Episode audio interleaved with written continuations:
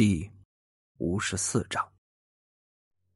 这夏天下大雪还是好的了，有些冤死或者惨死的魂魄不甘魂归地府，为了让自己不消散，就用吸收活人的魂魄来固化自己。于是乎啊，一些离奇而无法侦破的死人案件就出现了。看来这会所里面曾经应该是出现过死人的事儿。李想如是想，不过一切得自己看到现场后再下结论。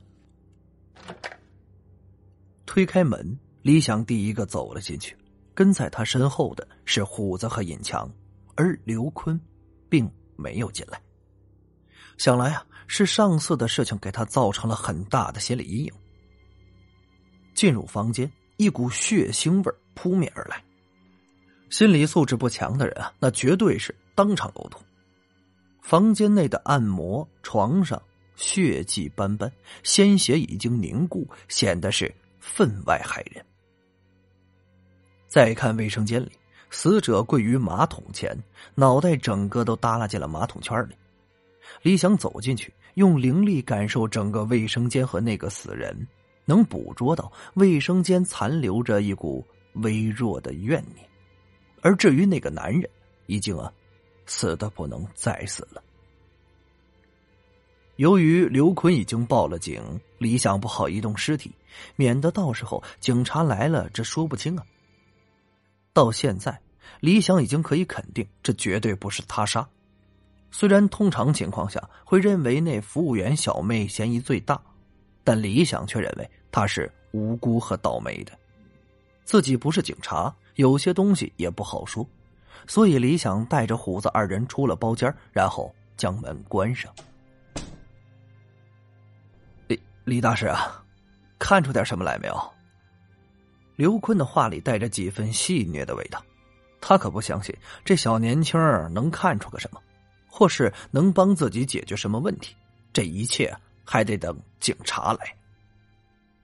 李想装作没有听出他话里的弦外之音，淡淡的回了一句。这房间里有脏东西，刘老板，你老实和我说吧，这包间是不是曾经死过人啊？而且还是个女人。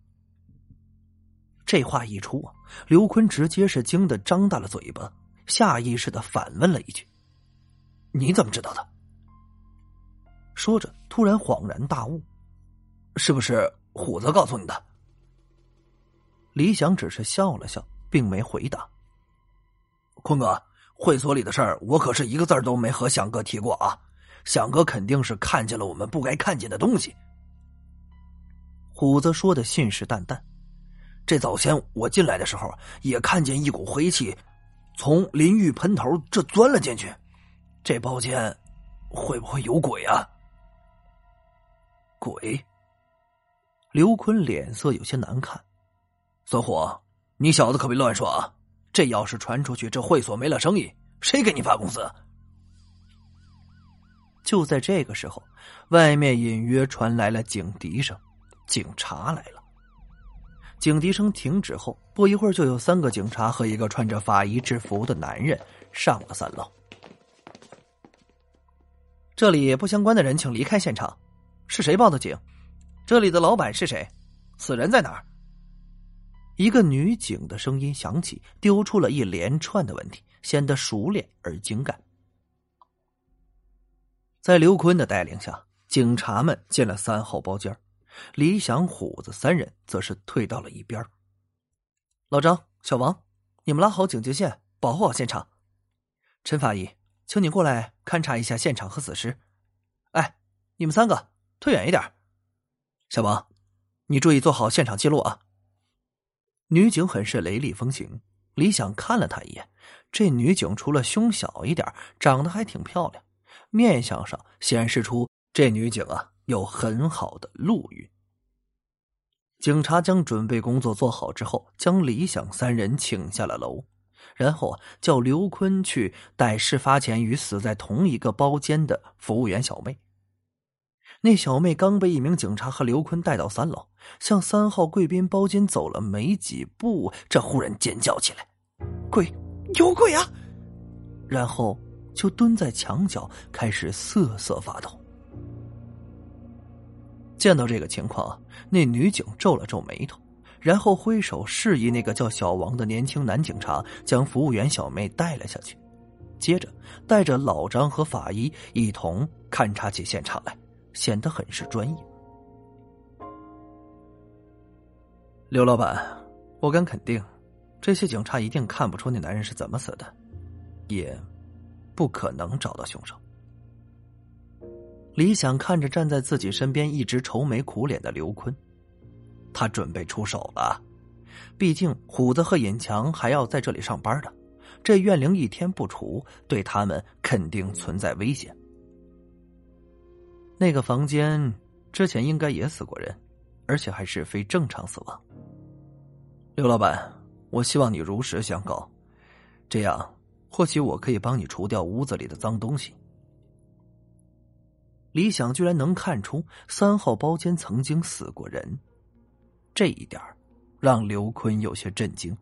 他开始对李想风水大师的身份从不信到将信将疑，同时呢，他心中也有一杆子秤。自己只是这个厂子的负责人，这里只是大老板的一处产业而已。说白了，就是帮别人打工。如果真像李想说的有脏东西，那自己岂不是也有危险？既然这小子说能除掉，倒是可以让他试试。呃，李大师啊，这是会所的一个秘密，你你得保证保守秘密啊！我就告诉你。刘坤看了看楼上，还是有些不太放心。李想点了点头：“刘老板，你放心吧，我会守口如瓶的。”得到李想的承诺，刘坤似乎是下定了决心，讲了一个让李想也愤慨的事儿：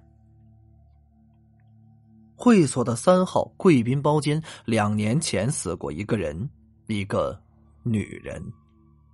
那是会所刚开业不久。大老板为了讨好某位贵人，让会所中的一个服务生去大学里物色一个年轻漂亮的小妹来会所上班。这除了漂亮之外啊，还要求必须是处女。那服务生以勤工俭学为由，还真带来了一个刚入门不久的学生妹。某天晚上，该学生妹来到会所上班。其实他的工作很简单，无非就是打扫一下包间的卫生。今晚他被安排去打扫三号包间的卫生。学生妹不疑有他，进了房间之后开始打扫起来。而就在这时，屋内的灯光忽然黑了下来，黑暗之中，一个男人钻入了屋内，并将房门反锁住了。学生妹在黑暗之中被人给突然抱住，她拼命的挣扎，不停的呼叫，但却没有任何人进来救她。一个小女生，这如何强得过一个大男人？听着自己的衣服被一件件撕开，感受到一双粗壮的大手在自己身上不停的揉捏，鼻子中闻着一大股让人恶心的酒气。小女生不知道哪来的勇气啊！这一口咬在了男人的手腕上。